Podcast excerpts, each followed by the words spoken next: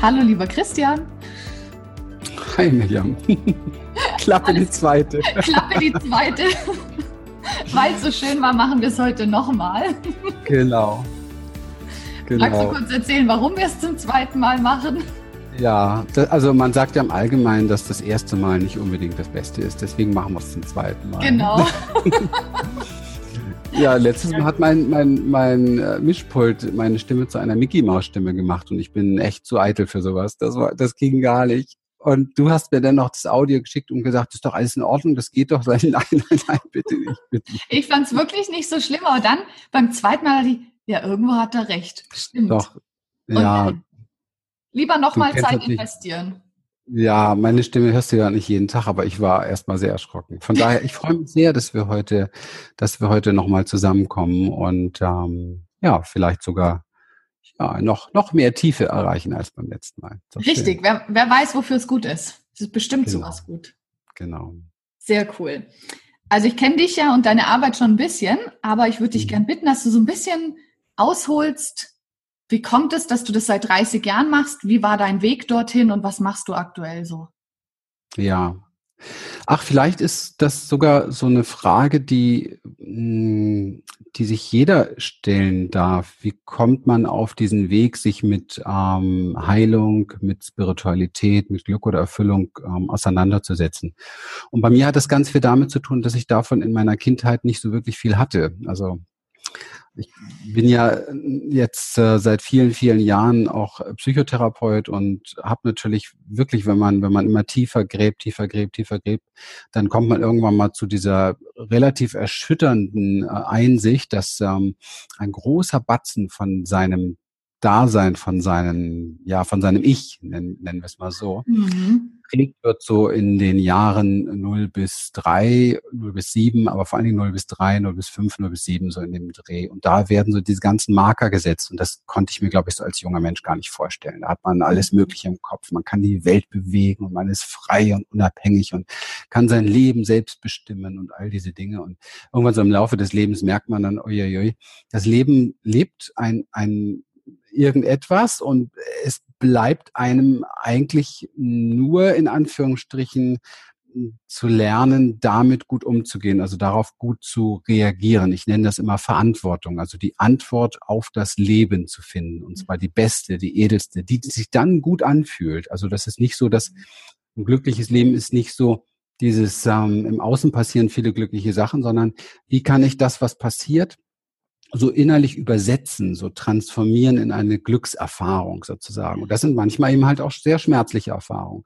Und ich bin zu diesen ganzen Dingen, die ich mache seit vielen Jahren gekommen, weil ziemlich viel schmerzliche Erfahrungen da waren. Und irgendwann habe ich gemerkt, die fliegen mir immer mehr um die Ohren. Das war nicht so Mitte 20 und auch nicht 30. Das ging so los ab Mitte, Mitte 30 hin zu 40, aber eher noch äh, so auf dem Weg Richtung 45. Da mhm Nee, auf dem Weg zu 40. Auf dem Weg zu 40, da wurde es dann nochmal so richtig, richtig anstrengend und da hat es mich dann wirklich auch interessiert, noch, noch viel tiefer zu gehen. Und die letzten zehn, ich bin jetzt 52, die letzten zehn, zwölf Jahre waren, glaube ich, so ein, ähm, ein Schleifen der Dinge, die da ausgegraben wurden in den Jahren davor. Also meine ersten Seminare so zum Thema positives Denken und ähm, wie werde ich glücklich, habe ich mit 21 gegeben. Und das war für mich immer eine faszinierende Welt. Ich habe damals ähm, mich schon ganz jung mit Dingen beschäftigt, mit Weisheit beschäftigt, mit Menschen, die besondere Fähigkeiten hatten, mit ihren Gefühlen, mit ihren Gedanken Dinge zu bestimmen, so Kung Fu, Shaolin, Künstler und so weiter. Also wo man wirklich merkt, boah, da sind Dinge drin, die können wir uns kaum vorstellen. Wie machen die das? da war immer eine Faszination da. Aber es war dahinter immer der Wunsch, eigene Heilung zu finden. Und ich glaube, das ist ein Wunsch, den viele Menschen in sich tragen. Und für mich ist es meine Berufung geworden. Also ich glaube zum Beispiel nicht daran, dass man seine Berufung oder seinen Sinn irgendwo so groß suchen muss, sondern dass es vielmehr etwas dazu, damit zu tun hat, wie, wie, welch, für welchen Sinn man sich entscheidet im Leben. Also ich glaube, der Sinn des Lebens ist eine ganz persönliche Entscheidung. Mhm. So, die hat etwas damit zu tun, zu gucken, was fühlt sich richtig an, wo sagt der Körper ja zu, ja, wo kommt etwas in Fluss, wo entspannt sich etwas. In mhm. uns. Und wenn wir diesem Weg folgen, dann ähm, merken wir irgendwann mal, wow, ich bin so in meinem Flow, ich bin so in meiner Berufung. Und das weiß ich definitiv, das habe ich nicht immer gewusst, aber das weiß ich definitiv seit zehn, zwölf Jahren, dass das voll und ganz meine, meine Berufung ist, meine Gabe ist, mein, mein, mein Talent vielleicht auch, das da entwickelt wurde durch ähm, ja, durch viele Sachen. Und die, das kennen wir alles. Also manche Menschen sind sehr traurig, dass sie schlimme Sachen erlebt haben. Und ich sage mal, hey, bring diese Sache in Heilung und du wirst sehen, da genau ist dein größtes Talent drin.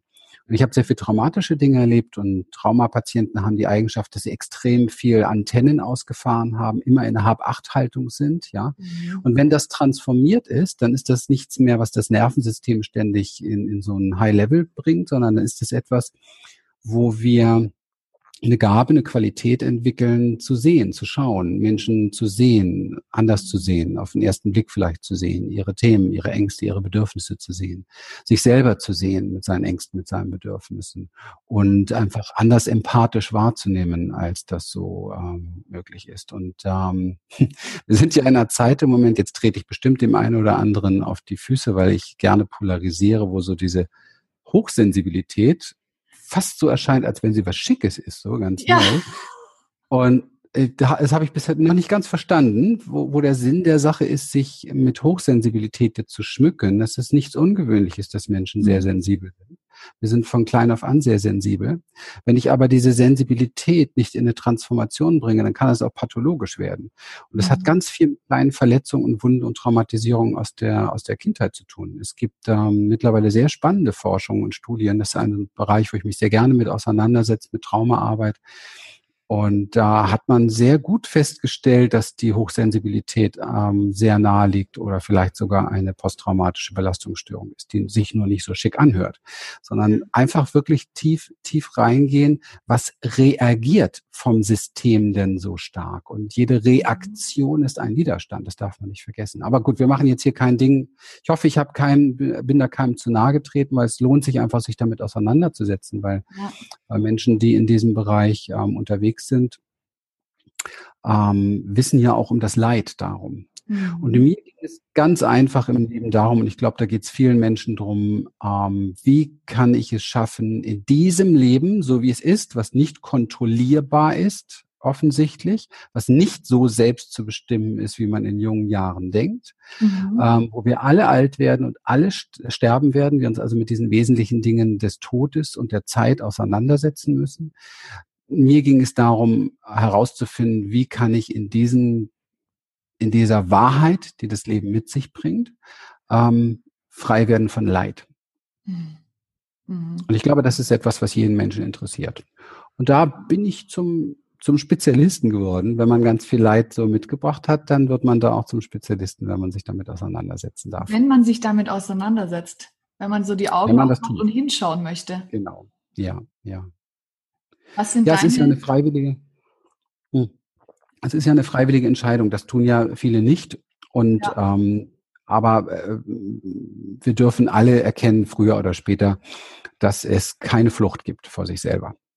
Ja, ja. Und ich glaube, auch wenn du nicht hinschaust und dich nicht dem öffnest und daran arbeitest, dann trägst du das so viel weiter, auch nach außen. Das ist so eine Erfahrung, die ich gemacht habe. Ja, Weißt du, du trägst es dann vielleicht in deine Familie oder in deinen Freundeskreis oder so, wenn das einfach nicht geheilt wird. Ja, nicht nur vielleicht. Also ich trage die ungeheilten Dinge von meiner Mutter, von meinem Vater in mir, wie jeder andere auch. Nicht jeder mhm. sieht es. Aber ich bin 15 äh, Jahre äh, in, in der, also eine meiner ersten Ausbildungen, die ich gemacht habe damals zum Therapeuten, war eine systemische Ausbildung. Ich bin also mhm. Diplom systemischer Familientherapeut und habe über zehn Jahre Familienaufstellung gemacht. Und ja. von daher ähm, weiß ich sehr genau, was du da meinst. Und das ist auch normal, das muss auch so sein weil wir sind alle nicht, nicht isoliert, nicht getrennt. Es gibt keine Unabhängigkeit. Wir sind äh, komplett energetische Formen, energetische Felder, die ineinander sich besenden, die ineinander fließen. Diese ganze äußerliche Welt, die wir als trennend erleben, ist eine reine Illusion durch unsere Augen, durch unser Bewusstsein. Sobald das mhm. Bewusstsein sich anhebt, sehen wir diese Trennung plötzlich nicht mehr so und nehmen auch ganz andere Dinge wahr. Wir nehmen vielleicht noch die getrennte Form wahr, aber wir nehmen selbst die getrennte Form als Einheit wahr. Das kann man in Zuständen der Vereinigung, der Liebe und so weiter tatsächlich wahrnehmen. Und ähm, Und das ist einfach wichtig zu verstehen, dass alles im Leben einem, einem Wachstums, ähm, einer Wachstums, wie sagen wir das, dem Wachstum folgt, sagen wir es mal so ganz einfach, und dem Ausgleich folgt. Und ähm, das bedeutet, dass die Dinge, die nicht geklärt sind, die ähm, im Unheilen sind, sozusagen, ich nehme mal diesen Überbegriff im Unheilen sind, ähm, dass die im System, und das System ist das größere Feld der Familie, Ausgleich suchen. Also wenn Menschen dort verbannt wurden, wenn sie verleugnet wurden, wenn Kinder äh, abgetrieben werden, wenn Kinder früh sterben und da spricht man nicht drüber. Und früher, das Leben war ja voll davon. Also in unseren, in mhm. unserer äh, Generation wird ja sehr offen schon über vieles gesprochen, aber wenn es unsere Eltern und Großeltern geht, da war also vieles Tabu, auch uneheliche Kinder, wenn das die Kirche mitkriegt und so weiter. Und auch um Gottes Willen, die wurden einfach ja. irgendwie oder, oder im Mittelalter wurden sie noch abgeschlachtet. Ja, also all solche Dinge. Das heißt, wir sind immer noch ganz stark dabei, das System zu bereinigen. Man merkt das in Deutschland übrigens auch immer politisch und wirtschaftlich, dass wir immer noch in der Schuldbegleichung des Dritten Reiches und so weiter drin sind. Ja. Also solche Sachen. Das ist, es ist alles, wir sind die Fortsetzung. So darf man sich das vorstellen. Ich gehe jetzt mal nicht davon aus, mich da rauszunehmen, das so also higher self mäßig unterwegs zu sein. Ich empower hier alleine mein Leben und nach mir die Sinnflut oder so oder ringsherum. Das, so funktioniert das nicht, sondern das geht mhm. alles nur gemeinsam. Die meisten Menschen, die auf die Welt kommen, sind erst einmal keine unbeschriebenen Blätter, sondern sie sind zutiefst verwurzelt in ihrem System und damit nicht nur verwurzelt, sondern auch in ihrem System ähm, verwickelt. Mhm. Es ist so ein bisschen so, wenn man sich wirklich empowern möchte, das bedeutet für mich so seine Vision finden und seine Vision befreien und leben möchte, also wirklich Freiheit zu finden. Dann ist das so ein Bild, ich gebe das gerne so ein Bild wie so ein, so ein Heißluftballon, der per se aufsteigen möchte und per se auch aufsteigen könnte. Wenn dieser Heißluftballon allerdings unten festgenagelt ist mit Ankerpunkten, ja, Ankerpunkte, ähm, verborgenes Trauma, Ankerpunkt ähm, Missachtung der Mutter, Missachtung des Vaters, ähm, Ankerpunkt ähm, größerer ähm, Bruder, also ist äh, gestorben noch im Mutterleib, wird, wurde aber totgeschwiegen und, und, und. Also es gibt ganz, ganz viele solche Ankerpunkte. Das sind alles, das sind eigentlich alles Lügen, alles Unwahrheiten, ähm, wenn die nicht ans Licht kommen, also wenn dieses, dieser Schatten nicht ans Licht kommt, dann bleibt er wie ein Anker, der diesen, diesen Visionsball sozusagen am Aufsteigen hindert. Mhm. Und da ich immer aufsteigen wollte, ich habe ja, hab ja früher sehr viele Jahre auch ganz andere Dinge noch gemacht. Ich habe Vertrieb gemacht, Business gemacht. Mich hat es interessiert, wie man reich wird, wie man erfolgreich wird und all diese Dinge und bin mit Sicherheit nicht unerfolgreich gewesen. Und ähm, das in Verbindung, ich finde das immer sehr spannend bei mir, diese zwei Welten so zusammenzubringen. Also deswegen bin ich ja auch jemand, der sagt, Spiritualität und Materialismus ist für mich eins, es gehört für mich zusammen, das scheidet sich nicht aus. Also ähm, für mich ist der Spiritualität spirituelle Weg ein sehr reicher Weg und das heißt auch ein wohlständischer Weg. Und deswegen ist es mir als, als sehr spiritueller Mensch auch möglich, sehr viel zu geben, weil ich etwas zu geben habe. Einerseits natürlich die Dinge vom Herzen her, Mitgefühl, Fürsorge, Liebe. Andererseits aber auch, ich habe hier im Hintergrund, man sieht es jetzt nicht, sechs, sechs Bilder von Patenkindern. Ich habe sechs Patenkinder und, und ich bin eigentlich in allen möglichen Organisationen drin und, und investiere sehr viel Geld in diese Dinge. Ganz einfach, weil ich es weil ich es habe dafür und weil ich es gerne tue dafür, weil es mhm. einfach schön ist. Und wenn das mehr Menschen sehen könnten, hätten sie das auch. Und dann müssten wir nicht so, könnten wir wesentlich mehr Menschen helfen, die, die nichts haben. Ja. Ich meine, mir ist bewusst, die müssten nicht unbedingt nichts haben. Vieles hat wirtschaftliche und politische Hintergründe. Aber was kann ich tun? Ja, und das, was ich tun kann, wäre so etwas, ne, da zu unterstützen, ja. beispielsweise. Und ja. in die Politik wollte ich nicht gehen. Nein, wir haben alle unsere Möglichkeiten. Und wenn es nur im Kleinen ist, du mhm. kannst immer irgendwas machen. Und man muss ja. aber dieses Bewusstsein auch haben, ich lebe in der Fülle, auch wenn man das vielleicht gerade nicht sieht und genau in diesen Momenten was geben, zurückgeben. Mhm. Ja. Weil dann vermittelst du, also das ist so eine Arbeit, die ich auch gerade mache, dann vermittelst du, ich habe genug. Und es kommt mhm. noch viel mehr zu mir. Und deswegen ja. kann ich von Anfang an geben. Da kann ich spenden, wohin ich möchte. Ja. Und wenn es nur kleine Beträge sind. Einfach so diese Kommunikation auch mit dem Universum? Ich glaube, es ist eine Frage, die sich viele stellen. Ähm, was habe ich zu geben? Was kann ich tun? Ja, gar nicht mal so sehr objektbezogen, sondern überhaupt. Und eine weitere Frage, die sich viele stellen, ist, wie komme ich in die Fülle? Mhm. Und das hängt für mich sehr unmittelbar zusammen, denn ich habe in meinem Leben auch sehr viel Pleiten, Pech und Pannen erlebt und habe Zeiten gehabt, wo ich wirklich also froh war, wenn ich noch was im Kühlschrank habe und wo es mir gar nicht gut ging wirtschaftlich. Sehr, sehr viele Zeiten dieser Art. Und ähm, mir ist in dieser Zeit bewusst geworden, dass du immer was zu geben hast. Du kannst immer jemandem zur Seite stehen. Du kannst immer ein Lächeln schenken. Du kannst mhm. immer jemanden in den Arm nehmen. Ja, also so, so ich jedenfalls, weil ich habe das Glück, dass ich sehen kann, dass ich Arme habe und so weiter. Andere Menschen, die es nicht haben, haben vielleicht andere Möglichkeiten. Also immer zu gucken, was ist es eigentlich, was ich zu geben habe? Was könnte ich geben? Und zwar nicht, um irgendwas zu kriegen, sondern einfach, um zu geben. Und das, das Wunderschöne am Geben, das ist wirklich etwas ganz Besonderes, was ich da lernen durfte. Das Wunderschöne am Geben ist, wenn du etwas gibst von dir, dann spürst du in dem Moment des Gebens die Fülle. Mhm. Du spürst, was du zu geben hast, denn du könntest es nicht geben, wenn du nicht diese Fülle in dir hättest. Das heißt, du kommst weg von dieser Idee, Fülle wäre so äußere, äh, äußere Ansammlung von äh, Haus, Auto, was weiß ich, ja. Und, ähm, und kommst sehr stark bei dem an, was, was hier drin da ist.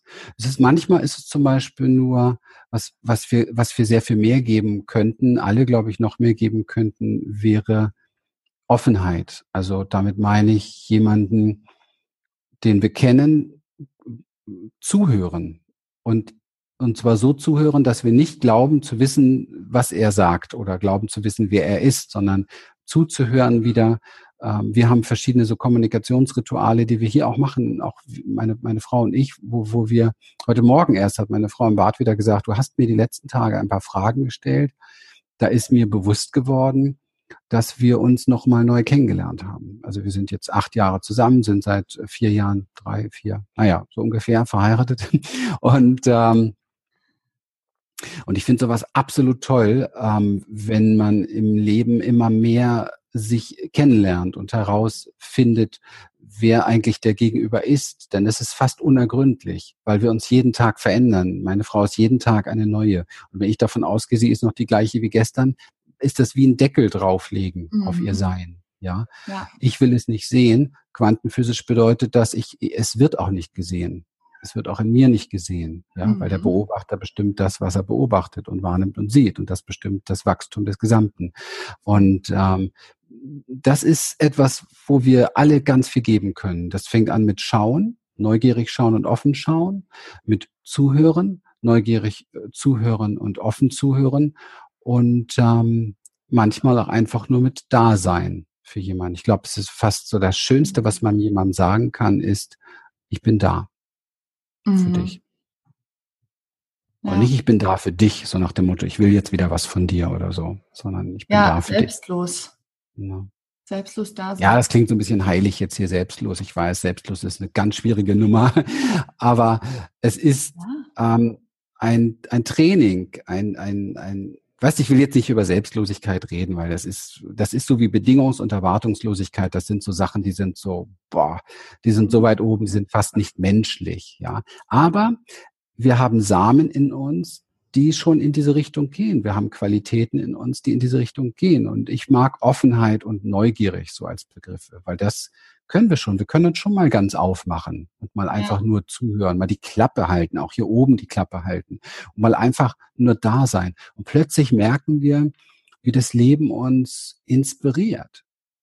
Das muss nicht mal, wir müssen nicht mal nur einem anderen zuhören. Wir können uns auch einfach, das finde ich zum Beispiel, ist eine Grundlage der Meditation. Wenn ich meditiere, ich meditiere jeden Tag, dann ist das Zuhören.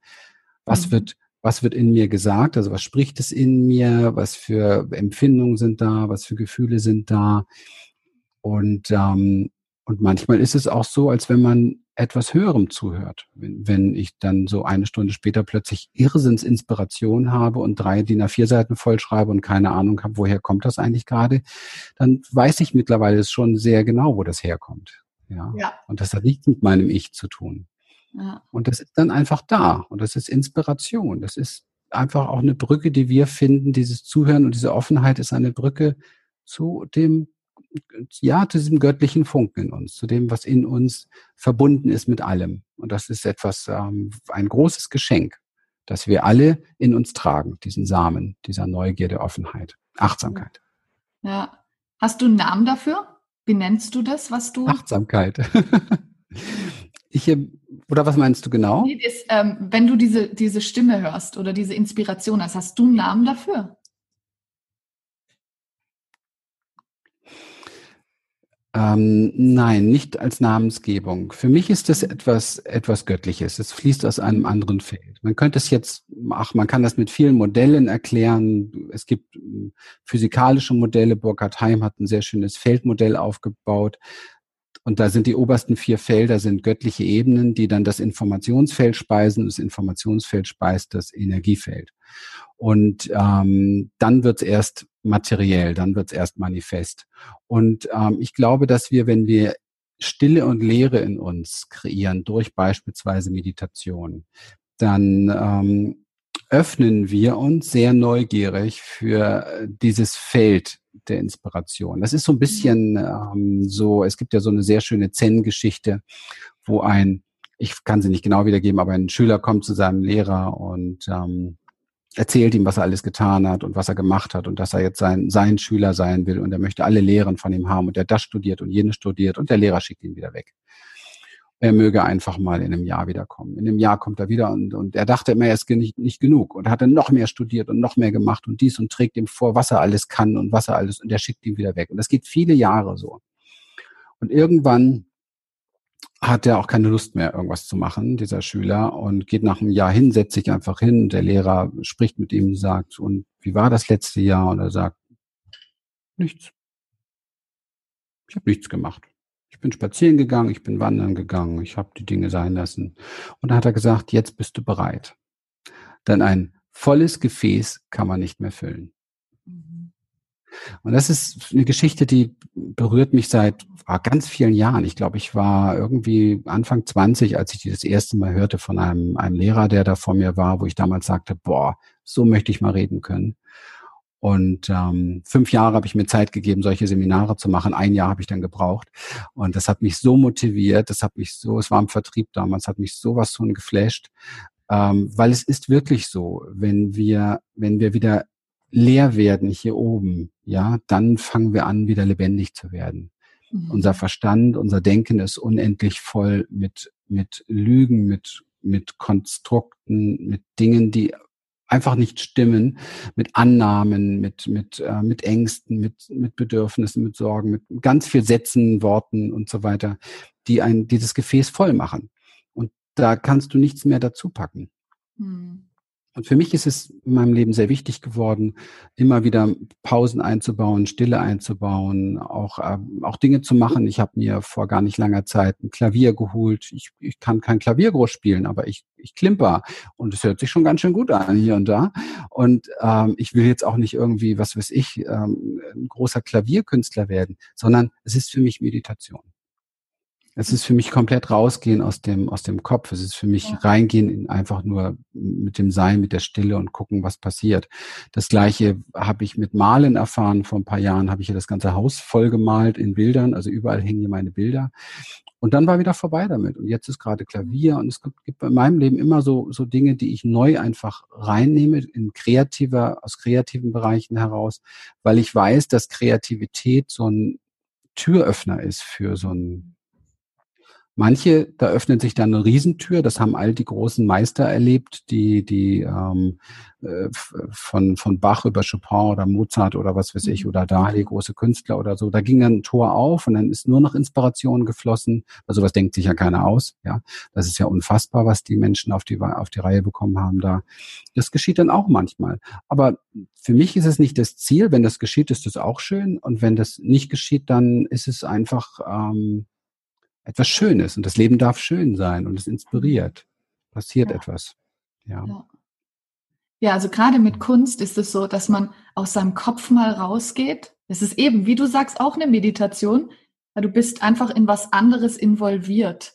Ja. Du konzentrierst dich nur da drauf und, und lässt es einfach laufen. Das ist echt lustig. Ja. Ich habe mir nämlich auch vor zwei Jahren, glaube ich, einfach, weil ich es toll finde und Lust drauf hatte, ein Klavier gekauft. Haben wir Schön. das mega Klavier oben stehen. Aber es ist auch so ein Prozess, sich keinen Druck zu machen, sondern sagen, weil dieses Jahr zum Beispiel weiß ich, ich habe, glaube ich, zweimal dran gespielt und das Jahr zuvor viel mehr. Ja, mhm. so what? Ich will ja keine Pianistin werden. Ja. Ich will es ja zum Spaß machen, aber das auch zu erkennen mhm. und sich da nicht selber den Druck zu machen, ist nämlich auch so ein, so ein Riesenfortschritt, den man da machen kann. Ja, es ist ja eine, eine sehr große Krankheit in der Menschheit, dieses Druckmachen, diese Anstrengung, die in allem drin ist. Ja, also diese Überanstrengung und die hat natürlich seine Wurzeln. Es ist immer wieder, immer wieder findet das so seine Verbindung hin zu diesem Gefühl, nicht richtig zu sein, nicht genug zu sein, nicht mhm. vollständig zu sein. Und wenn wir uns aber so sehr abtrennen durch unsere, durch unsere Gedanken, unsere Konstrukte von der Verbundenheit, die wir eigentlich haben könnten. Ich erlebe das immer wieder, wenn Menschen hier bei uns sind, in unserer Experience, in unseren Seminaren. Vielleicht ist es durch unser Leben, durch unser Sein hier, dass sich so ein Feld auftut, wo Menschen reinsteigen und plötzlich das Gefühl haben, sie, sie kommen bei sich an, sie sind zu Hause, das ist immer ganz witzig. Viele Menschen begleiten wir ja über, über ein, zwei, drei Jahre, die hierher kommen, immer wieder, die die ganze Experience mitmachen, den ganzen Prozess oder auch nochmal wieder alles wiederholen. Und es ist einfach für uns so erfüllend zu sehen, dass wenn, wenn dann Menschen hierher kommen, man nimmt sich in die Arme und sie sagen, ach, ist das schön, wieder zu Hause zu sein. Also das ist ja eigentlich unser Zuhause, aber das ist, das berührt so tief, weil ich weiß, was sie damit meinen. Es ist einfach ein Zuhause na, zu sich kommen, also endlich mal ein, ein Raum finden, ein Feld finden, wo du so sein kannst, wie du wirklich bist, mit allem, was dich ausmacht. Mhm. Und ähm, das ist etwas, was vielen Menschen fehlt und zwar auch schon von klein auf angefehlt hat. Das ist ja der große Schmerz, den wir in uns tragen, dass wir schon kurz nach der Geburt oder schon im Mutterleib oftmals falsch waren. Ja, also die Signale bekommen haben. Natürlich waren wir nicht falsch, aber wir haben die Signale bekommen. Und man weiß ja mittlerweile sehr genau, wenn die Mutter unzufrieden ist mit ihrer Schwangerschaft, dann versteht das Kind das schon in der Zeit der Schwangerschaft als ich bin nicht richtig und nicht erwünscht. Und äh, man weiß, dass die Auseinandersetzungen, die in den ersten Kindheitsjahren eben halt stattfinden zwischen Eltern, oftmals ähm, die, die Kinder, weil ein Kind hat die Dynamik, helfen zu wollen, immer ein Kind hat die, versteht das nicht und ein Kind kennt eher so diese Liebe und, und sucht diese Harmonie und, und versucht irgendwo Ausgleich zu schaffen und, ähm, und leidet darunter und bezieht alles auf sich. Das ist ja das, was ein Kind ganz besonders ausmacht. Das, was viele Erwachsene heute noch in sich haben, die alles ganz persönlich nehmen, stecken eigentlich noch drin in genau diesem ungeheilten inneren Kind ja, das alles auf sich bezieht. Mhm. Und ähm, und gar nicht differenzieren kann, gar nicht hinterfragt, was meinst du genau damit oder was, was äh, habe ich dich da richtig verstanden, sondern es gibt sofort Reaktionen. Und das ist ja das Spiel in Beziehungen, warum Beziehungen so schlecht laufen, warum auch immer mehr Menschen alleine leben, weil sie sich gar nicht mehr dieser Herausforderung stellen. Aber das Verrückte ist, dass sie damit nicht die Beziehung mit dem anderen beenden. Sie sind nicht Single mit dem anderen, sondern sie sind Single mit sich selber geworden. Mhm. Und das ist sehr, sehr schade, weil alle, fast alle Verletzungen, ich würde sagen, alle Verletzungen, die wir in uns tragen, sind entstanden in Beziehungen. Und sie können auch nur da wieder heilen. Mhm. Und unsere Experience ist so ein bisschen was anscheinend für die Menschen wie eine große Beziehung, eine Gruppenbeziehung.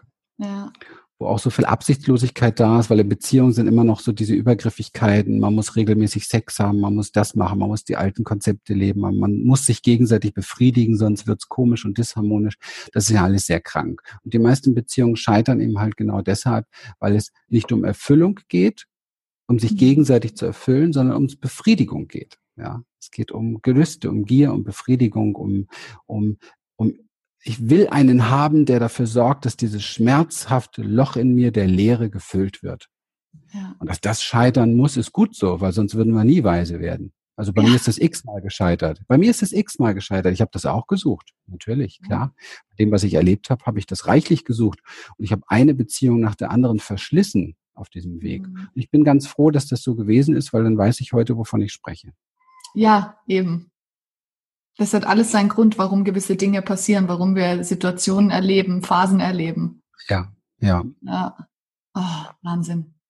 Welche mhm. drei Bücher haben dich in den letzten Jahren am meisten so inspiriert? Du hast mir die Frage ja schon mal gestellt in unserem ersten Gespräch und ich möchte jetzt aber jetzt und hier sein, weil damals wurde das gesagt, jetzt wird vielleicht was anderes gesagt. Ich bin jetzt ja. selbst neugierig, bin selbst neugierig.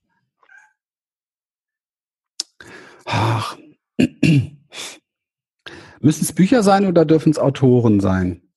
Es darf alles, was dich inspiriert, was du gerne teilen ich, wollen würdest. Ja, weil es gibt so Autoren, ähm, da wüsste ich jetzt nicht genau, vielleicht nicht mal den Titel im Moment, wo ich ja, aber weiß, das ist so ein Must-Have, das sind so meine Bibeln. Ja. Und das ist, ähm, das ist alles, was ich jemals gehört, also ich bin mehr ein Hörbuchmensch äh, ja. oder gelesen habe von, von Pema Chödrön. Pema Chödrön ist ja. eine, eine der, finde ich, begnadetsten Achtsamkeitslehrer, Lehrerinnen überhaupt. Vor allen Dingen, weil sie aus so dem, aus, weil sie das normal Weltliche kennt, also diesen Wandel auch hatte. Ich finde das immer sehr wertvoll, wenn man schon als Mönch aufgewachsen ist und so läuft die Nummer ein bisschen anders, aber wenn du so sehr weltlich warst und dann diesen Wandel mitgemacht hast, dann hast du so diese beiden Seiten auch so gelebt, finde ich sehr, sehr spannend und ähm, extrem gut verständlich und ähm, kümmert sich ganz, ganz viel um den Umgang mit dem, mit dem Chaos des Lebens, sagt John Kabat-Zinn, mit dem Leiden eben halt. Und wir, das Leben ist Leiden, immer. Ja, auch wenn wir es,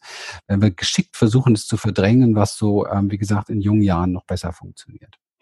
Ja. Und ähm, also das Leben ist auch Leiden, ne? nicht, dass falsch verstanden will. Das Leben ist auch wahnsinnig viel Freude, vor allen Dingen, wenn man lernt, mit dem Leiden umzugehen. Dann ist nämlich das Leiden kein Leiden mehr als Schwere, sondern ist das Leiden einfach eine Wahrnehmung, eine Erfahrung, mehr nicht. Pema Chidrön. Dann, ich muss es nochmal sagen, und ich habe jetzt wieder den Autoren nicht im Kopf, das kann aber nicht wahr sein. Der südafrikanische, ähm, nicht Kardinal, sondern da dieses, dieser Oberhaupt, Tuto, Tuto, Ach Mann, das Buch der Vergebung heißt es. Ja. Das Buch der Vergebung. Das müssen wir in die Shownotes setzen, weil das hat mein Leben wirklich verändert. Und ich werde das okay. jetzt mal ganz kurz googeln, weil diesmal wollen wir es genauer wissen. Das Buch der Vergebung. Wann hast du das gelesen? Das habe ich gelesen vor um, einem Jahr ungefähr. Ja. So, das heißt nicht mal das Buch der Vergebung. Doch, das Buch des Vergebens. Das Buch okay. des Vergebens von Desmond Tutu, genau. Mhm. Desmond Tutu mit seiner Tochter. Desmond Tutu hat ein neues Buch gemacht mit dem Dalai Lama zusammen. Ein ja. sehr lustiges und unfassbar tiefgehendes. Und dieses Buch des Vergebens, das hat echt, ja, ich muss ganz ehrlich sagen, das hat Dinge in mir in Schwung gebracht und geheilt. Ähm, ich bin ja jemand, der immer sagt, also Bücher, da kann man wenig Transformation draus ziehen, man muss die Praxis machen und so ist es aber auch. Wer nur ein Buch liest, ist hier oben voller, aber, aber dieses Buch hat mich tatsächlich auch inspiriert und motiviert, Dinge zu tun, die ich davor nicht getan habe. Und das sind allesamt Dinge, eine ganze Palette von Dingen, wo ich äh, persönlich für mich gemerkt habe, da ist mein Ego dahin geschmolzen und da ist das Herz noch mal ein ganzes großes Stückchen weiter aufgegangen. Ja, großartig, wirklich. Ich weiß, welches Buch ich mir nachher bestelle, wenn wir fertig sind. wirklich, wirklich ja. ähm, unfassbar. Auch so dieses Menschen zu verstehen, was uns so oft fehlt, was zu diesem richtigen Zuhören gehört und so weiter, zu der Offenheit, zu der Neugierde. Ähm, ja, du, wir haben ja vor diesem Interview kurz über etwas, lass uns mal ein Buch weglassen und lass uns einen Film empfehlen. Und der Film heißt Die Hütte. Wir hatten das doch ganz kurz vorhin. Ja. Ich habe die Hütte nämlich erst gesehen vor ein paar Tagen mit meiner Frau zusammen. Und ich war derart geflasht und das passt nämlich gut zu diesem Buch des Vergebens. Ich war derart geflasht, weil ich natürlich durch die Dinge, die ich erlebt habe, auch eine ganze Zeit in meinem Leben einen ziemlichen Groll, das ist nett gesagt, hatte gegenüber meiner Mutter, meinem Vater und diesem Missbrauch und allem, was da lief. Und ähm, ich wurde dadurch etwas, was die meisten Menschen in sich tragen, nämlich ein Richter. Mhm. Jetzt wundert man sich vielleicht, wie, wie ein Richter. Ja, ein Richter ist ein Mensch, der weiß, was gut und richtig ist und weiß, wer gut und richtig ist und was man tun sollte und nicht tun sollte. Und das sind die fast die meisten Menschen, die ich kenne. Ja. Das sind all die, die bewerten. Mhm. Und dieses, dieser Film, die Hütte, ich glaube, es gibt es auch als Buch wahrscheinlich. Vielleicht die Leseratten sollten sich vielleicht das Buch holen. In Büchern ist ja oft meist mehr Tiefe drin oder mehr Gehalt rauszuholen. Und mich hat dieser Film komplett geflasht, weil mir nochmal, und das ist so wie jetzt ein Riesenjahr nochmal Transformation im Bereich des Vergebens, wo mir nochmal klar geworden ist, boah, du hast gar keine Ahnung. Und es hat mich nochmal total demütig gemacht, dem Leben ja. gegenüber. Denn ich rede hier über Dinge, Kindheitsprägung und dies und jenes, ja. Aber das bedeutet, ich rede über die Verlängerung von meinen Ahnen, die ich bin und so weiter. Aber das bedeutet, dass all das, was mir geschehen ist, schon vorher meinem Vater geschehen ist, schon vorher meinem Großvater geschehen ist und einfach nicht geheilt war. Ja. Boah, und das merke ich, es berührt mich jetzt gerade nochmal zutiefst, mhm. diese, dass ich es geschafft habe in meinem Leben, diesen Weitblick so zu erfahren, so mhm. zu gewinnen und so in mir zu spüren, nicht nur hier oben zu spüren, sondern im Herzen zu spüren.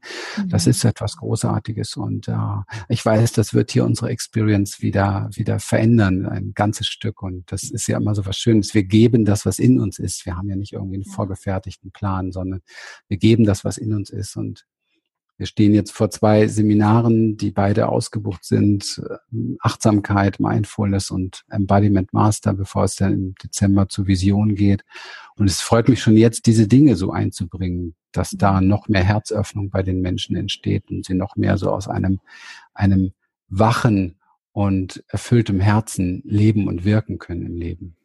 Ja, absolut. Weil das ist das, worum es geht. Das ist das, was uns dann glücklich macht, wenn wir das können. Ne? Ja, ja, und dass man, wie du sagst, alles, was davor, alle Generationen davor, dass wir in dem Moment die Chance haben, das zu heilen und es zu unterbrechen. Ja, wir das haben ist auch eine Aufgabe in unserem Leben. Wir, wir tun das. Wir haben, wir haben die Chance, aber es geschieht. Und das Verrückte ist, es geschieht auch dadurch, dass wir es nicht tun, weil dann werden wir so viel leiden, dass es sich weiterträgt.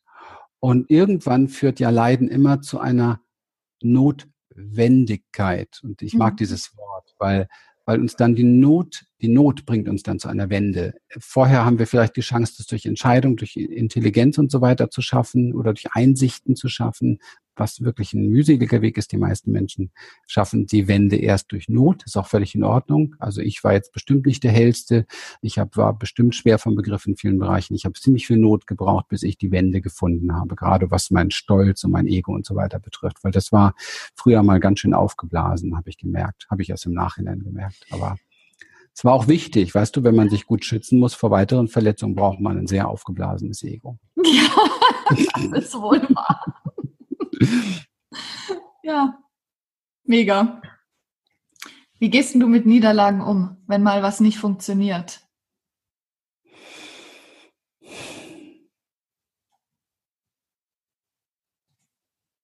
Ganz, ganz unterschiedlich. Manchmal, also es kommt immer auf den Bereich drauf an, wenn es so ein Triggerbereich ist, die ich auch noch bei mir kenne, mhm dann werde ich schon mal sauer, wütend und tob und mache vielleicht mal ganz schnell eine dynamische Meditation, um mich auszutoben und mach, versuche einfach diese Energie, die ich in mir spüre, diese, dieser Widerstand oder diese Erregtheit oder so irgendwie auszuleben, in Fluss zu halten. Das habe ich begriffen in meinem Leben, das ist wichtig. Also bloß nicht wegdrücken oder so. Mhm. Ähm, und danach ist dann Stille, da habe ich mich rausgetobt und dann kann ich reflektieren. Und ähm, aber ganz viele Dinge sehe ich gar nicht mehr als Niederlagen in meinem Leben. Mhm. Die weiß ich genau, die hätte ich früher als Niederlage gesehen und die sehe ich heute wirklich so als ähm, Zwischenergebnis, so wie der Alpha Thomas Edison, Thomas Edison, der hatte die Glühbirne erfunden und ihn hat man ja irgendwie nach tausend Versuchen gefragt, wie er das aushält. Also ich finde es auch kräftig heftig. Ich weiß nicht bei ja. meinem Leben, ob es schon Dinge gab, die ich tausend, doch gibt es auch. Aber er hat jedenfalls gesagt, ähm, wieso, was ist daran schlimm? Ich habe jetzt äh, zum 999. Mal herausgefunden, wie es nicht geht und ich komme dem, dem der Lösung immer näher. Und so ist es ja im Grunde genommen. Also letztendlich ist ja eine Niederlage auch wieder etwas, was ein, nur ein, von einem Richter kommt, der etwas bewertet. Also du mhm. bewertest eine Situation, einen Umstand als Niederlage. Dabei ist das aber eigentlich nur eine Situation. Es ist einfach eine Situation und womöglich eine Situation, in der jetzt etwas da ist, was du nicht haben willst. Mhm. Weißt du, wir leiden ja nur durch zwei Dinge. Wir leiden dadurch, dass etwas in unserem Leben ist, was wir nicht wollen. Also wir sind dagegen. Mhm. Leid entsteht durch dieses Dagegensein. Oder wir leiden dadurch, dass etwas in, nicht in unserem Leben ist, was wir gerne haben wollen. Mhm. Und wir leiden wieder dadurch, dass wir glauben, etwas zu brauchen, was uns fehlt. Und beides kommt ausschließlich aus der Bewertung und ausschließlich aus dem Verstand. Ja. Das Herz ist in der Lage, wenn wir unser Sein, unsere Augen ins Herz wandern lassen, was übrigens eine sehr praktische Übung ist, die wir hier sehr gerne praktizieren, dann merkst du plötzlich, da ist diese Bewertung gar nicht. Die, also unser Herz ist nicht in der Lage, das so zu sehen. Das ist mhm. sehr spannend. Also es gibt in der Tat, ähm, das ist Teil unserer Achtsamkeitspraxis, es gibt in der Tat mindestens zwei komplett unterschiedliche Wahrnehmungen, die wir Menschen praktizieren können. Und die eine ist die Wahrnehmung über den Körper, über das Herz, das gehört für mich ein Stück zusammen, mhm. und über, also man könnte es auch trennen, aber es gehört sehr, sehr nah zusammen. Und ich will es jetzt nicht zu kompliziert machen. Deswegen, also diese Wahrnehmung aus dem Körper, aus dem Herz ist eine Ebene und die andere ist die aus dem Verstand. Und die sind komplett unterschiedlich. Weil die Ebene aus dem Herzen ähm, ist verbunden, ruht in sich. Und die Ebene des Verstandes ist das, was der Verstand eben, was ihn halt ausmacht. Getrennt, isoliert, ähm, analytisch, also beschützend, mhm. angstorientiert auch. Und von daher sehen wir Menschen auch da durch den Kopf oder über den Kopf ganz anders als aus dem Herzen heraus. das ist etwas, was wir mit jedem, der zu uns kommt, trainieren, je nachdem, wie lange er da ist, dementsprechend zu tief. Das Sehen mit dem Herzen, das Sehen mit dem Körper. Mhm. Wenn du mit dem Körper, mit dem Herzen sehen kannst, bist du nicht mehr in der Lage, das zu tun, was du tun kannst, wenn du mit dem Kopf siehst. Du kannst nicht mehr verletzen beispielsweise, mhm. weil du den Schmerz zuerst spürst. Mhm. Und jetzt stell dir mal vor, kein Mensch auf der Welt könnte mehr einen anderen verletzen oder irgendein Wesen verletzen. Stell dir das mal vor. Wow. Und wir sind da ganz nah dran, weil wir diese Wahrnehmung haben. Wir haben diese Wahrnehmung nur abgeschnitten, abgespalten, verborgen, weil sie, weil wir mal gelernt haben, sie hat keinen Platz. Ja. Ja. Weil wir im Außen sind. Weil wir nicht mehr ja. zu, zurückgefunden haben. Du, wir haben halt zu einer Zeit, wo wir nicht in der Lage waren, mit diesen Dingen umzugehen, ähm, Ablehnungen, Wunden, Verletzungen erlebt. Und zwar so ziemlich alle übrigens, auch die, die sagen, ich habe eine Traumkindheit gehabt. Also oft wird nicht ganz so tief hingeguckt, wie es sein müsste. Mhm. Ähm, geht auch gar nicht immer darum, ob die Eltern irgendwie schräg waren oder so. Das hat ganz andere Zusammenhänge. Ja. Und ähm, wir haben uns abgewöhnt, wir haben zwei Dinge uns abgewöhnt, nämlich die Verbindung mit dem, mit dem, ähm, mit dem Körper sehr stark. Das sieht man im Moment auch sehr deutlich bei vielen Menschen und die Verbindung zum Fühlen. Mhm. Und wenn, wenn ich jetzt äh, der Vorstand der AOK wäre und ein Gesundheitstraining erfinden würde für Menschen, dann ähm, würde ich definitiv wahrscheinlich empfehlen, ähm, das Fühlen zu trainieren wieder, das wahre Fühlen. Nicht, ich denke, ich fühle. Das ist so der Standardsatz, wenn man ja. jemanden fragt, was fühlst du? Ich denke, ich fühle, ja. Da siehst du, merkst du richtig, ah, die Energie ist hier oben. Er denkt, er fühlt, ja. aber fühlt das auch? Viele Menschen wissen gar nicht mehr, wie fühlen geht. Mhm. Und das hört sich jetzt für die Menschen, die das nicht mehr wissen, unglaubwürdig an, weil sie denken ja, sie fühlen das. Ja. Also der Verstand ist so überzeugend, dass du denkst, du fühlst das, du fühlst es aber nicht wirklich. Und ich weiß das aus eigenem Erfahren sehr, sehr gut, denn ich habe jahrelang gedacht, ich fühle. Mhm. Sogar meine ersten Jahre als Therapeut und so weiter habe ich gedacht, ich fühle. Und ähm, mein das große Geschenk meines Lebens war, dass meine meine Angst und und äh, meine meine meine Panikzustände, die damals da waren und meine Traumatisierungen so intensiv waren und so wenig locker gelassen haben, dass ich mir immer mehr und immer bessere Lehrer und Hilfe suchen musste. Und das habe ich auch gerne getan. Also das finde ich mhm. etwas sehr Wichtiges im ja. Leben. Ähm, dass ich tatsächlich dann in Verbindung kam mit, mit Präsenzarbeit, mit Arbeit, mit, mit äh, Traumaarbeit, Peter Levine Arbeit und so weiter, mit Dingen einfach, wo ich gemerkt habe, wow, die Dinge gehen ja ganz anders und sind auch ganz anders. Und fühlen fühlt sich anders an, als zu denken zu fühlen.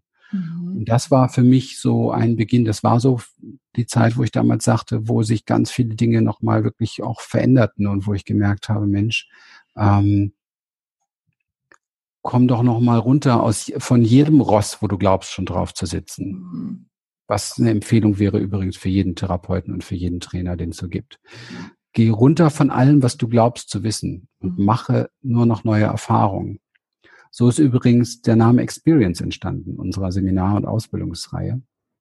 Cool. Die Experience, Experience heißt ja Erfahrung und wir, wir äh, wussten, als wir das kreiert haben, dass es hier nur darum geht, eine ganz individuelle Erfahrung zu machen. Wir wussten, dass wir niemals dafür sorgen können, das haben wir mal gedacht, als wir noch auf dem Ross saßen, dass jeder bei uns die gleiche Erfahrung machen kann und dann ist er super und Chaka und dann kriegt er was hin und dies und das und ja. Sondern jeder Mensch macht immer eine ganz eigene Erfahrung. Immer. Und die Experience heißt, jeder macht mit dem, was wir hier an Praxis und an Übungen anbieten und auf die Reise, auf die wir mitnehmen, seine ganz eigene Reise und seine ganz eigene Erfahrung. In der Gruppe wird geteilt, welche eigene Reise, welche Erfahrung du machst. Und das ist das Heilsame untereinander auch. Mhm. Zu verstehen, und das ist vielleicht so ein Spiegelbild oder so ein symbolisches Bild fürs ganze Leben, zu verstehen, dass wir alle, alle eine komplett eigene Reise machen hier. Mhm. Und das Teilen dieser Inhalte, der Gefühle, der Bedürfnisse unserer Reise, unserer, unserer Wahrnehmung und Emotion ist das, was uns zutiefst verbindet. Die Ängste, die wir auf der Reise haben, verbindet uns. Die Trauer, die wir auf der Reise haben, verbindet uns. Die Freude, das Lachen verbindet uns. All die Dinge, über die wir so wenig gerne sprechen, das ist die grundlegende Verbundenheit, die wir Menschen miteinander haben. Woanders werden wir sie niemals finden. Wir brauchen das nicht auf den Weg machen, die Reise eines anderen zu, zu analysieren oder zu verstehen. Das ist Quatsch. Das werden wir nie, weil wir haben unsere eigene Reise. Mhm. Aber wir können uns finden in unserer grundlegenden Verbundenheit. Ja. Mein Gott, was ein Input. Jetzt habe ich doch noch, mir ist eine Frage eingefallen. Was hat dich oder was war so das wichtigste Element, als du so dein, dein Kindheitstrauma? Ich glaube, dass, weil, wie du sagst, viele von uns haben das. Manche wissen es, manche wissen es nicht. Was war so das Wichtigste für dich? Welche Arbeit oder welche Wahrnehmung irgendwie? Also erstmal muss ich sagen, äh, viele Menschen glauben ja, ähm, dass sie was anderes hätten machen müssten oder suchen den richtigen Weg. Und ich habe die Erfahrung gemacht, alles, was ich gemacht habe, ist wie so ein Treppensteigen, immer zu dem Zeitpunkt genau das Richtige gewesen. Schön. Das ist erstmal sehr wichtig zu verstehen. Dann kommt man nämlich auch gut in Frieden mit dem, was man so alles gemacht hat. Mhm. Wo man dann vielleicht denken würde, naja, es hätte sich sparen können oder das wäre anders oder dieses. Oder es hat nichts gebracht oder so. Das stimmt nicht. Es bringt alles etwas. Es verändert sich immer etwas. Und, aber wenn es so einen Master Key gibt, ne? Dann finde ich dem auch in dem, was bei uns hier so als, als ich sehe das immer so ein bisschen wie so ein, wie so ein Haus und ein Haus braucht ein Fundament und diese ganze Arbeit, alle, alle, jede Form von Transformationsarbeit, spirituelle Entwicklung, Persönlichkeitsentwicklung, den Begriff mag ich nicht so gerne, weil Person, Persona kommt von Maske, das heißt eigentlich Maskenentwicklung, ja. Ähm, oder man, man kann, wenn man es so rum versteht, ist auch interessant, fällt mir gerade ein, Persönlichkeitsentwicklung, also das ist die Entwicklung, man, man baut die Masken ab, dann wäre das vielleicht der richtige Begriff, ja. keine Ahnung. Aber all, all diese Arbeit, alle diese Dinge basieren meines Verständnisses auf Achtsamkeit. Ohne die Achtsamkeitspraxis, also damit meine ich, ohne die tiefe Wahrnehmung dessen, was du denkst, was du fühlst, was du sagst, was du handelst und die Reflexion dieser Dinge, womöglich dahingehend, was es, wenn man es zu Ende denkt, deinem Leben bringt. Ohne das ist dieser ganze Weg nichts wert, weil wir kennen diesen Begriff Achtsamkeit, das ist so ein Mainstream-Begriff, viele wissen gar nicht, was damit gemeint ist. Was wir aber recht gut kennen, von klein auf an schon, ist, sei nicht so unachtsam. Ja, also Unachtsamkeit kennen wir ganz gut und wir wissen, Unachtsamkeit führt zu Unheil. Und ähm, das können wir auf alle Lebensbereiche so übertragen. Es gilt darum, sehr wach zu werden, sehr genau zu gucken, was denke ich gerade, weil mein Denken, hat schon Buddha gesagt, was ich heute denke, bin ich morgen. Und ähm, das, was ich heute fühle, äh, erzeugt Schwingungswellen und Frequenzen, die mein ganzes Umfeld beeinflussen. Was ich heute, ähm, was ich heute an Worten ausspreche, ist auch wieder eine Frequenz, eine Schwingung, die ich raussende und die immer ankommt, immer. Mhm. Und was ich, was ich handle, bringt sogar noch Materie in einer anderen Form in Bewegung. Und es ist einfach die Grundlage für alles. Also für mich müsste, ist natürlich jetzt so ein müsste und sollte, aber für mich müsste ein Kind das mit sechs Jahren, was ich zu früh finde, übrigens in die Schule kommt. Ich würde eher bevorzugen, wenn es so mit acht oder so in die Schule kommt, damit noch zwei so Spiel- und Spaßjahre vorher, also schon in, in Gemeinschaft, schon in Beziehungsfeld, aber die ersten zwei Schuljahre sind reine soziale Spieß, Spiel- und Spaßjahre, wo Menschen sich wo kleine Menschen sich kennenlernen und wo sie lernen, mit ihrer Wut umzugehen, mit ihrer Traurigkeit, mit ihrer Angst umzugehen, also so emotionale Spielwelt. Und dann geht das Lernen erst los, weil dann hast du eine Grundlage. Denn wenn das Emotionalhirn nicht ein Stück weit schon geheilt und transformiert ist, brauchst du das andere Zeug alles gar nicht oben drauf lernen. Denn wir haben oben die ganze, wir haben eine ganze Welt voller Menschen, die sind super gebildet, super gebildet und emotional totale, total tot. Ja, denn sie tun Dinge mit ihrem Wissen, mit ihrer Bildung, die ihnen selber und ihrem Umfeld schaden. Das heißt für mich, Sie können nicht fühlen. Mhm. Denn wenn Sie das fühlen würden, was Sie tun, dann würden Sie es nicht tun. Das ist das, was ich vorhin sagte. Mhm. Das heißt, die ersten Jahre spielen und dann müssten erstmal zwei Jahre lang von zehn, von acht bis zehn jedes Schulfach, egal worum es geht, Achtsamkeit basiert. Immer.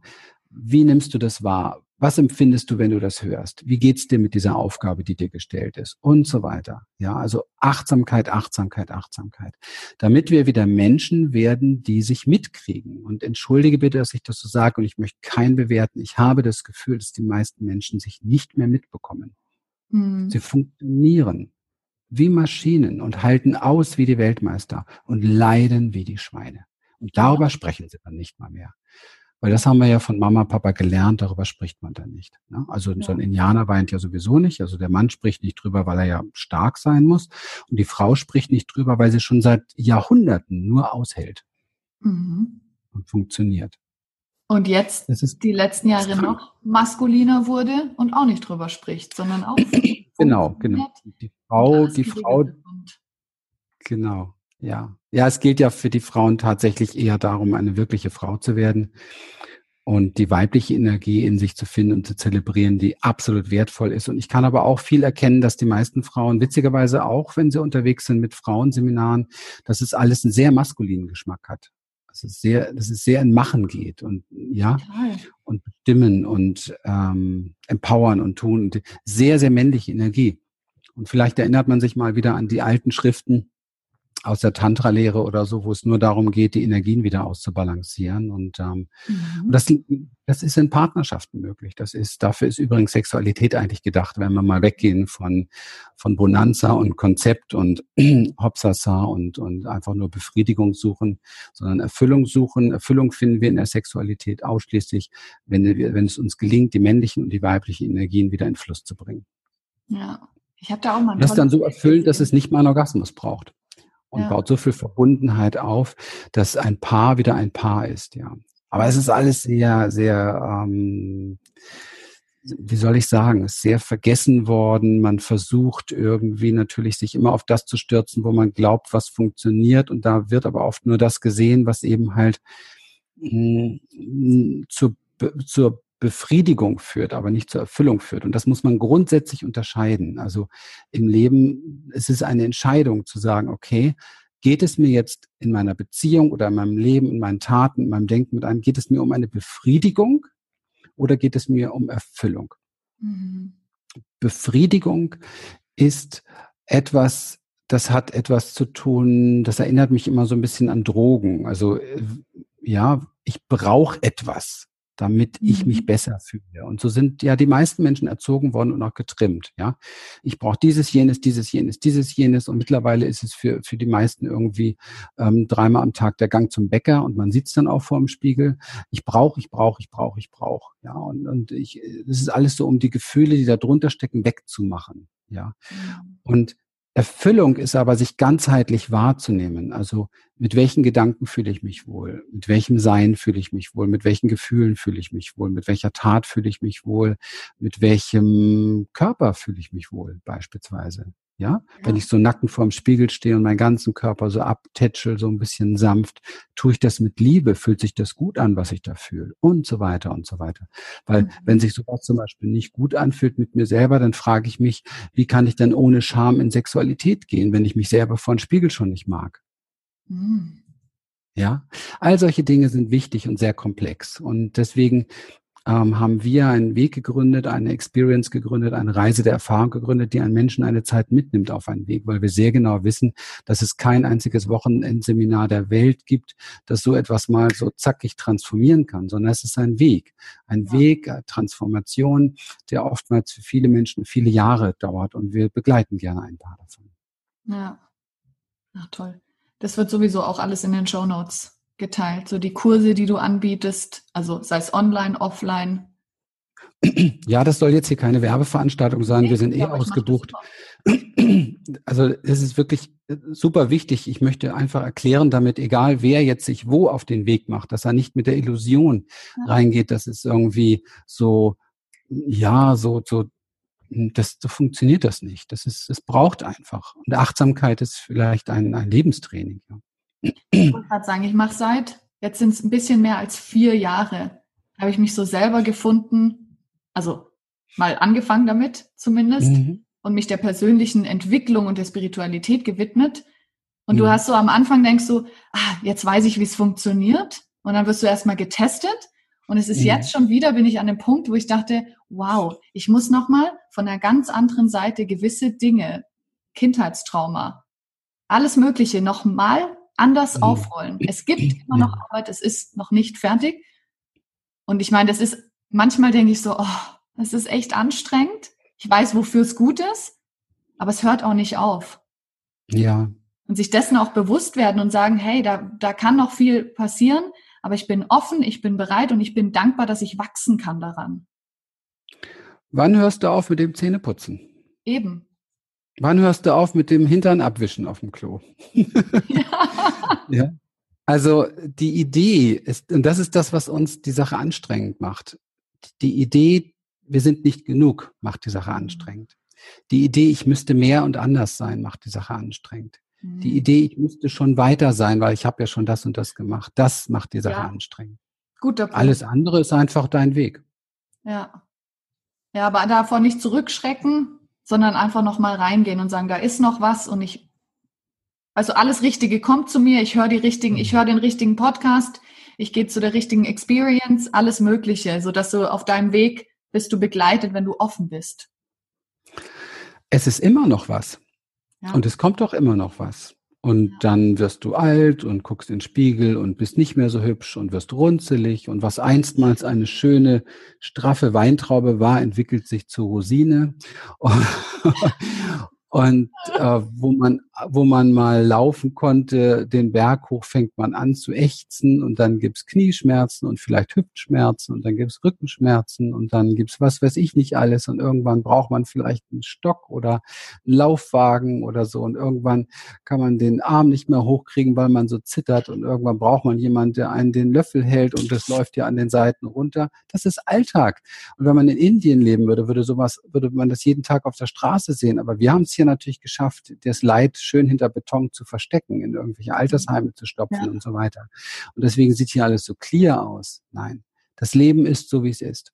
Und es gibt für mich nur eine einzige Möglichkeit, eine einzige nur, wenn man über spirituellen Weg oder Transformation spricht, zu lernen, mit dem Leben so wie es ist, gut und freundlich zu sein, mit sich selber gut und freundlich zu sein, mit sich selber im Frieden zu sein mit dem, was einem alles um die Ohren fliegt. Alles anderes für mich. Selbstbetrug, nicht hingucken. Wie gesagt, das habe ich alles gut drauf gehabt Mitte 20. Ja. Aber jetzt bin ich 52 und habe schon einiges mehr gesehen und erlebt und sehe die Dinge anders. Und meine Demut ist wahrscheinlich das, was am meisten wächst von Tag zu Tag. Ja. Ich habe immer, mal, ich hab immer mal gedacht, es wird wohl die Weisheit sein. Und da war auch so ein Ego-Wunsch verborgen, natürlich so ein besonders weiser zu sein. Und ich sagte ganz ehrlich, mein Nichtwissen wächst und meine Demut wächst. Wow. Was wünschst du dir für unsere Gesellschaft, für die Zukunft? War ganz spontan, du hast es noch nicht ausgesprochen gehabt, Liebe. Mhm. Liebe, die sich ausdrückt in sich gegenseitig sehen, Erstmal vielleicht sich selber sehen, sich selber verstehen, sich selber vergeben. Liebe zum eigenen Körper, damit der Körper wieder ein Maßstab wird für das, was ich aussende. Also wenn ich meine Worte in meinem eigenen Körper spüre, dann wähle ich meine Worte. Wenn ich meine Taten in meinem eigenen Körper spüre, dann wähle ich meine Taten. Und das ist für mich Liebe. Ja. Mein Gott. Nee, Christian, sag einfach Christian. aber, aber vielleicht gibt's den wirklich, nicht als Rauschebart, aber vielleicht gibt es wirklich dieses, ähm, dieses ganz hohe Bewusstsein, wo wir ein Teil von sind und das spricht ja. manchmal durch uns. Ich bin auch manchmal, ich fand das jetzt auch gut, was gesagt wurde, habe das auch so noch nicht gesagt, aber nicht mein Ich hat das gesagt, sondern das ja. ist etwas, das höre ich mir im Nachhinein auch noch mal an. Weißt du, ich bin das leere Gefäß, wenn ich mit dir hier spreche und ich kriege mhm. Inspiration und vieles von den Dingen, die hier gesagt werden, sind für mich auch genauso Lektionen und Lehre wie für dich oder vielleicht für den einen oder anderen, der hier zuschaut. Und ja. das ist etwas, was wir alle alle in uns haben, wenn wir unser Gefäß leer machen, dass wir tatsächlich inspiriert werden. Vielleicht ähm, übrigens auch, ähm, wir waren von bei den Büchern, ich nenne noch mal eins, Gespräche mit Gott. Gespräche mit Gott von Neil Donald Walsh sind genauso entstanden. Er hat sich leer gemacht und ihm wurde gesagt und er hat geschrieben und wusste gar nicht, wie ihm passiert. Und das sollte man sich mal durchlesen, was da steht. Das Unbedingt. Ist, ja. Wahnsinn, Wahnsinn, Wahnsinn. Oder auch in diesem Film Die Hütte geht es ja um das Gute und das Böse. Und da gibt's ja diesen einen Satz, weil es ist ja immer die gleiche Sache. Ich habe auch als Kind, ich habe auch lange auf das Schicksal und auf Gott und alles, ich sag mal geschissen. Ja, ich sag's mal so, wie es ist, ja. Weil ich habe so schlimme Sachen erlebt, dass ich mich gefragt habe, wie kann es sein, dass ein liebender Gott so etwas zulässt? Und alle Menschen kommen wahrscheinlich in ihrem Leben irgendwann zu dem Punkt, wenn sie irgendjemanden verloren haben oder schreckliche Dinge erlebt haben, dass sie sich fragen, sie fühlen sich verlassen. Ja. Mhm. Aber das ist halt dieses Richtertum, was wir in uns haben. Wir haben diesen Weitblick nicht. Wir haben nicht verstanden, welches Geschenk da drin ist. Wir haben nicht verstanden. Ich habe verstanden, ich habe elf Jahre lang Panikstörung gehabt. Ich wusste, wusste damals nicht, wie ich einen Müll alleine runterbringen sollte. Ich habe gelitten wie ein Schwein. Man wollte mich auch noch mit, mit Medikamenten vollpumpen, in Kliniken stecken. Ich habe zu allen Nein gesagt. Ich wollte lieber in der Ecke zu Hause sitzen und meditieren und leiden. Mir, ich wollte nur nicht weggesperrt werden. Ich habe wirklich schlimme Sachen erlebt. Und ich heute weiß ich, das alles sind meine größten Lehrer gewesen. Das das größte Geschenk meines Lebens gewesen, dass ich heute der bin, der ich bin, mhm. sind meine Angst- und Panikzeiten, ist meine, meine Scham, meine ganz, diese ganzen Dinge, die ich, die ich letztendlich, wo ich, wo ich Gott für gehasst hätte, ja, dass ich sie in mein Leben bekommen hätte, sind meine größten Geschenke gewesen. Aber weißt du, du musst auch bereit sein, deine Geschenke auszupacken. Ja. Wenn du jedes Geschenk, was du im Leben kriegst, nur wenn es annähernd hässlich eingepackt ist oder wenn es unangenehm riecht, gleich in den Keller sperrst, dann wird das nichts. Ja. Und in diesem Film Die Hütte heißt es ja, solange es die Möglichkeit der Wahl gibt, also solange es eine freie Wahl gibt, die uns ermächtigt, nicht Gott zu folgen. Ich ersetze das mal jetzt, die uns ermächtigt, nicht der Liebe zu folgen, mhm. wird es das Böse geben. Mhm. Und deswegen ist das Wichtigste, was ich den Menschen wünsche und ähm, was ich auch, äh, was ich jedem Menschen mitgeben könnte, besinne dich auf das, was Liebe ist. Mhm. Denn das kann uns alle retten, nichts anderes. Ja. Schön zusammengefasst. Welchen Rat würdest du dir selber geben, als du 15 warst? Besuch sofort eine Achtsamkeitsschule. ich war mit 15 fürchterlich außenorientiert und ich habe gedacht, dass mein ganzes, ich, ich muss Millionär werden, muss reich werden, das ist die einzige Lösung. Ich brauche ganz viel Geld, ganz viel Geld das war mein damaliger, ich habe Vertrieb gemacht, dann ganz früh angefangen, sehr früh ausgezogen und mir ging, ich habe Versicherungskaufmann gelernt, ähm, nur weil es da die meist, das meisten Verdienst gab. Bank wäre noch die, die Alternative gewesen, aber Banken haben mich überhaupt nicht interessiert. Ich habe damals gekifft und war auch ein bisschen schräg drauf und ich habe mir gedacht, nee, einen Anzug reinquetschen von morgens ich werde ein cooler Versicherungsvertreter. Das habe ich dann auch tatsächlich gemacht, habe die Ausbildung drei Jahre gemacht, mir mehr schlecht als recht, das ging mir auf den Keks. Ich musste nie viel machen, um es zu können. Deswegen habe ich lieber andere abgelenkt. Ich war ja jemand, der sich von sich selbst ablenken wollte, um aus dem, von dem Schmerz wegzukommen. Und dann habe ich halt viel Geld ausgegeben, für Schulden gemacht, viel tolle Klamotten getragen. Und ich dachte, ich wäre schon mal jemand. So. so also wie gesagt, aufgeblasenes Ego kreieren Und ähm, das macht man ja über Haus und, und, und Hof und Auto und was weiß ich und schicke Freundin und dies und jenes. Und ja, aber das hat natürlich alles nicht funktioniert. Und dann wollte ich der tollste äh, Speaker werden und dann der tollste Verkäufer werden. Und ich habe es in ganz vielen Bereichen geschafft, immer so einen ganz tollen Level zu erreichen. Und ich habe immer gemerkt, so beim letzten Drittel der Leiter habe ich gemerkt, das macht dich nicht glücklich, du brauchst eigentlich gar nicht bis zu Ende gehen. Mhm. Und das ist in meinem Leben ganz oft so gewesen. Ich habe wirklich viele, viele Dinge gut erreicht und ähm, du brauchst nicht zu Ende gehen, das macht dich nicht glücklich. Und heute investiere ich zum Beispiel lieber ein, zwei Stunden am Tag in der Küche. Ich liebe das Kochen.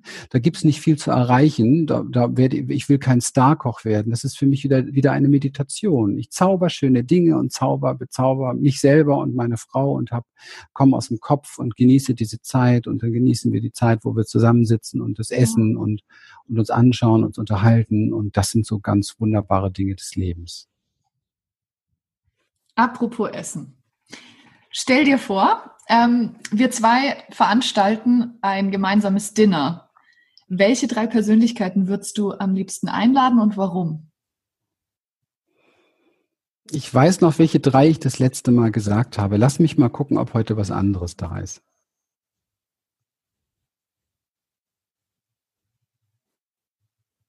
Also, ähm, eine Persönlichkeit, da fange ich sofort mit an, ist die gleiche wie das letzte Mal, die würde ich wirklich sehr gerne kennenlernen und auch Zeit mit ihr verbringen. Das ist der Dalai Lama. Mhm. Und zwar aus, aus vor allen Dingen einem Grund. Ich möchte von ihm erfahren, ich möchte in seiner Präsenz sein, ich möchte so diese Schwingung spüren, wie es möglich ist, dass ein Mensch, der mit so viel Leid konfrontiert wurde und so viel Dinge auf der Welt auch an Leid bewegt und und vor Ort ist und so weiter, wie er es schafft, ein so leichtes, glückliches, fröhliches, lustiges Herz zu haben. Mhm. Wenn man diesen Mann beobachtet und zuhört, hat man das Gefühl, er hat überhaupt keine Schwere auf seinem Herzen. Ja. Und das zu schaffen, bedeutet, dass du es komplett schaffst, dass alles, was hier oben abläuft, alles, was da Schwere erzeugen könnte, gar nicht an dein Herz rankommt. Mhm dass es wie in so einem anderen Raum stattfindet und dass das Herz das Leben lenkt, komplett. Und das ist bei ihm komplett so. Das, äh, pff, da, Wahnsinn. Er wäre der erste Gast, auf jeden Fall. Ja.